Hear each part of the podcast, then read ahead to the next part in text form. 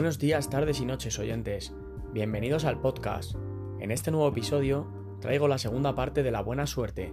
Espero que paséis un rato entretenido. Vamos allá.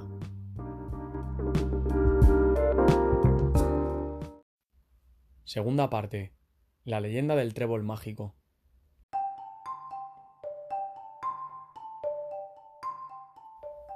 Capítulo 1 de la segunda parte. El reto de Merlín.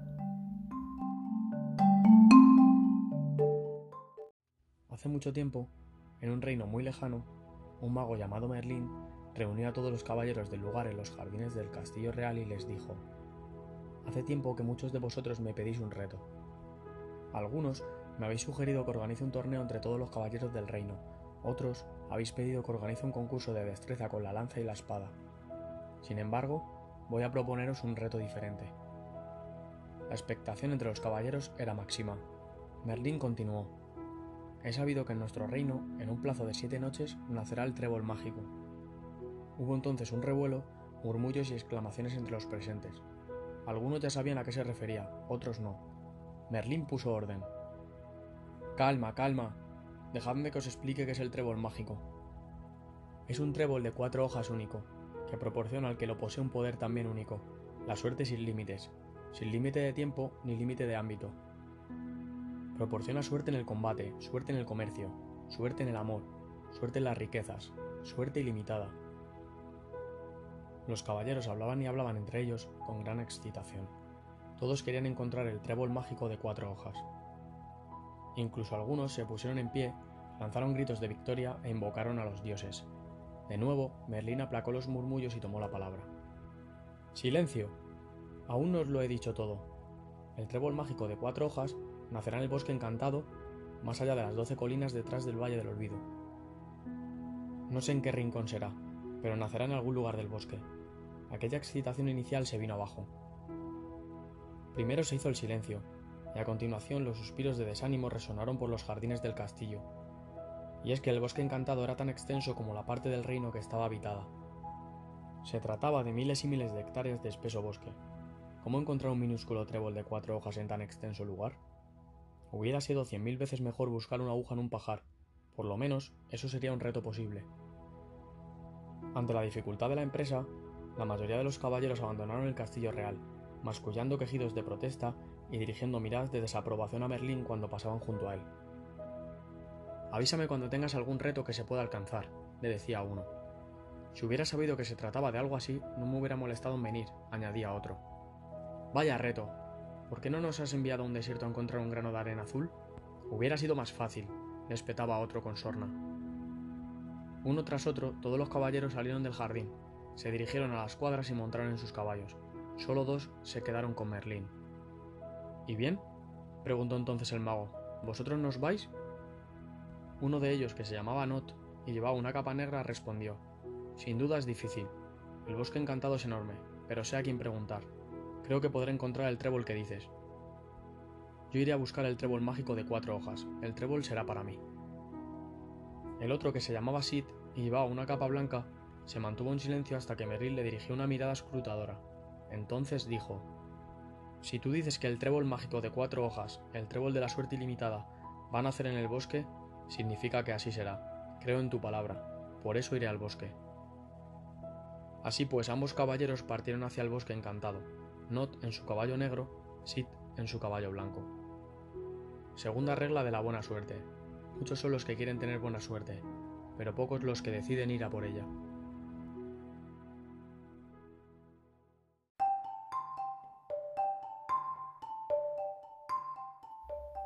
Capítulo 2 de la segunda parte. El gnomo, príncipe de la tierra.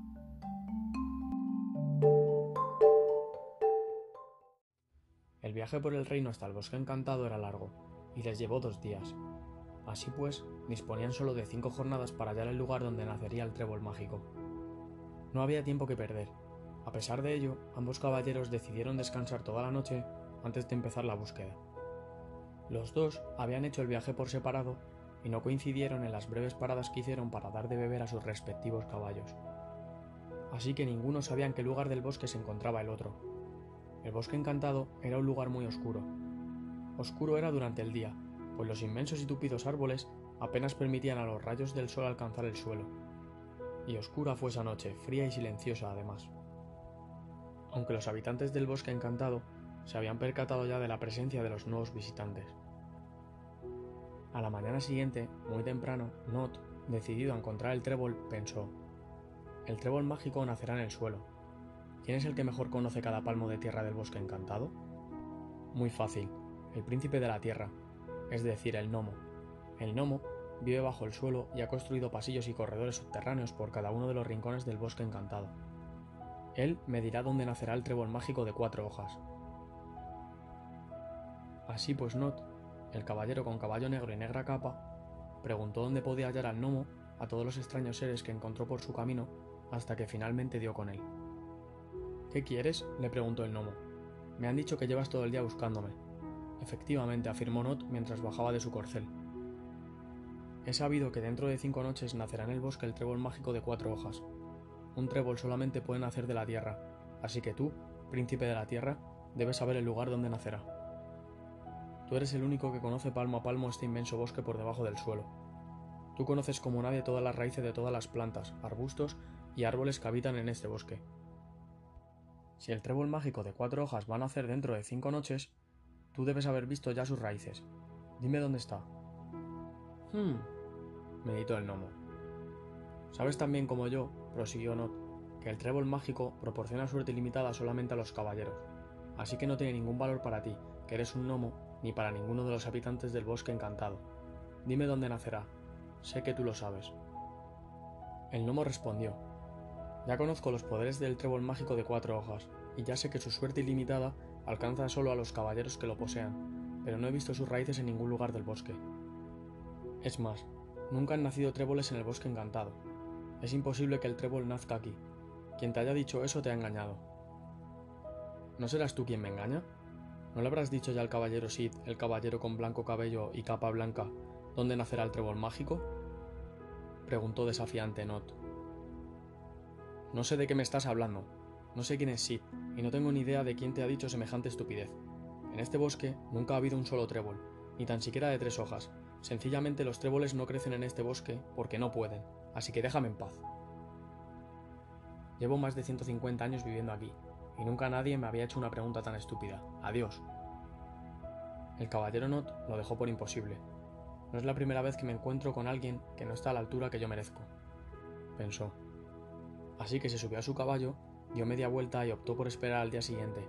Después de todo, tal vez el gnomo tuviera razón y Merlin se hubiera equivocado de sitio o de fechas. A medida que se alejaba del gnomo, montado sobre su caballo negro, Not Experimentó lo que suelen experimentar aquellos a quienes les dicen que su suerte no es posible, sintió algo de miedo. Pero lo más fácil era sustituir ese miedo por incredulidad. Sencillamente no puede ser. Eso fue justamente lo que pensó Not. Por eso decidió ignorar lo que el gnomo le había dicho. Mañana será otro día y quizá la suerte me aguarde en otro lugar, pensó. Por su parte, Sid el caballero de la capa blanca tuvo en la mañana de la tercera jornada exactamente la misma idea que Not. Él también sabía que el gnomo era el más indicado para averiguar en qué lugar brotaría el trébol mágico. Pasó el día intentando dar con su guarida, preguntó a todos los habitantes del bosque con los que se cruzó en el camino y finalmente encontró al gnomo unos pocos minutos después de que el caballero Not lo hubiera dejado refunfuñando frente a una de las entradas de su caverna de infinitos pasillos. ¿Eres tú el gnomo del bosque encantado al que llaman príncipe de la tierra? preguntó al tiempo que descendía de su caballo. Sí, soy yo. Vaya, otro iluminado. ¿Y tú qué es lo que quieres? Verás, he sabido que dentro de cinco noches nacerá en el bosque el trébol mágico de cuatro hojas y he pensado que... Sid no pudo acabar la frase. El gnomo se puso rojo como un pimiento y acumuló aire en sus pulmones y mofletes como si fuera a estallar. Pero, ¿qué pasa con este maldito trébol mágico hoy? gritó colérico. Ya se lo he dicho al otro caballero. No hay ni ha habido nunca tréboles de la suerte en este bosque. Sencillamente no pueden hacer tréboles aquí. Quien os haya dicho eso está equivocado. O bien os toma el pelo o ha bebido más poción etírica de la cuenta. Lo mejor que podéis hacer es regresar a vuestro castillo o acudir en socorro de alguna damisela en peligro. Aquí perdéis el tiempo. El caballero Sid se dio cuenta entonces de que algo pasaba. Según Merlín, en el bosque nacería un trébol mágico y según el gnomo era imposible que en las circunstancias actuales naciera allí ningún trébol. Los dos decían probablemente la verdad, pero era posible que la verdad de cada uno fuera distinta. Así pues, quizás seguir buscando el trébol mágico era una pérdida de tiempo. Si tal y como había dicho el gnomo, en aquellas circunstancias no podían hacer ningún trébol, se trataba entonces de saber qué era lo que hacía falta para que naciera un trébol. De modo que Sid le preguntó al mismo tiempo que lo calmaba. Espera, espera. ¿Has dicho que nunca han nacido tréboles en el bosque encantado? Nunca, nunca jamás, respondió refunfuñando el gnomo, mientras se metía en su casa madriguera. No te vayas, no te vayas, por favor. Explícame por qué. Quiero saber por qué nunca han nacido tréboles en el bosque. El gnomo se giró y explicó. Es por la tierra. Naturalmente que es por la tierra. Nadie se ha ocupado de renovar nunca esta tierra. Los tréboles necesitan tierra fresca y esponjosa, y la tierra de este bosque nunca ha sido removida ni aireada. Es un suelo duro, apelmazado. ¿Cómo quieres que así nazca un solo trébol? Por tanto, Nomo, príncipe de la tierra, si quisiera tener una sola posibilidad, aunque solamente fuera una, de que creciera un único trébol en el bosque, ¿debería renovar la tierra? ¿Cambiarla? preguntó Sid.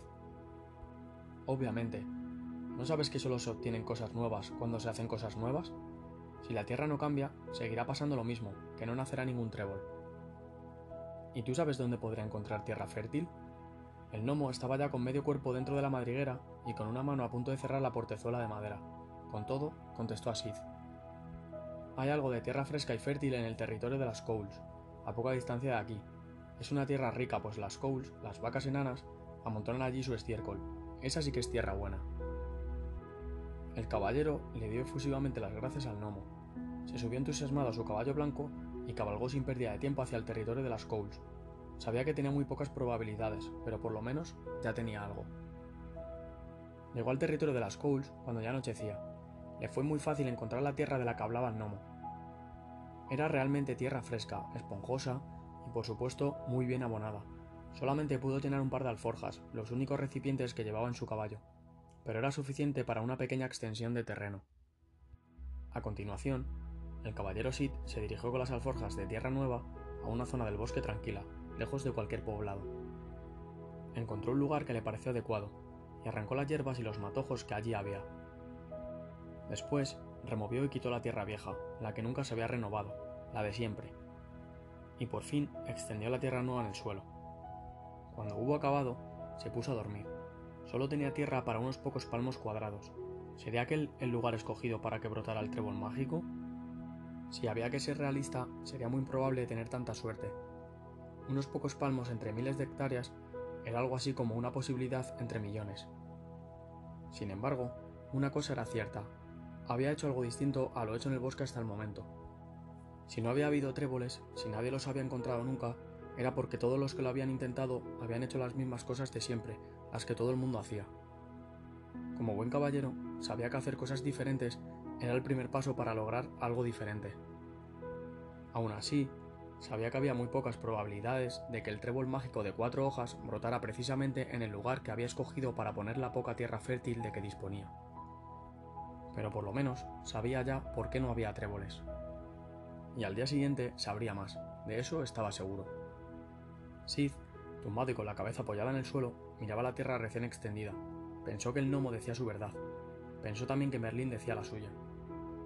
Eran dos verdades aparentemente contradictorias, pero si se actuaba como él había hecho, aportando nueva tierra a la tierra de siempre, esa aparente contradicción se desvanecía.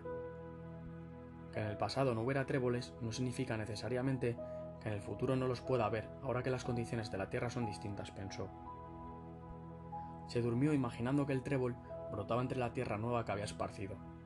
Soñar así le ayudaba a olvidarse de las pocas probabilidades que había de que aquel rincón fuera el elegido por el destino para acoger al trébol mágico. El sol se puso.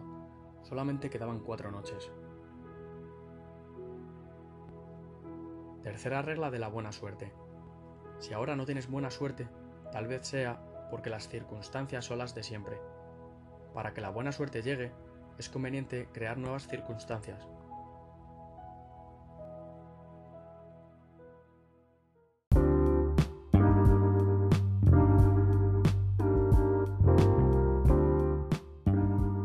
Estas bonitas palabras finalizamos el episodio de hoy. Espero que os haya gustado, que hayáis pasado un buen rato y muchas gracias por escucharme. Nos vemos en el próximo episodio.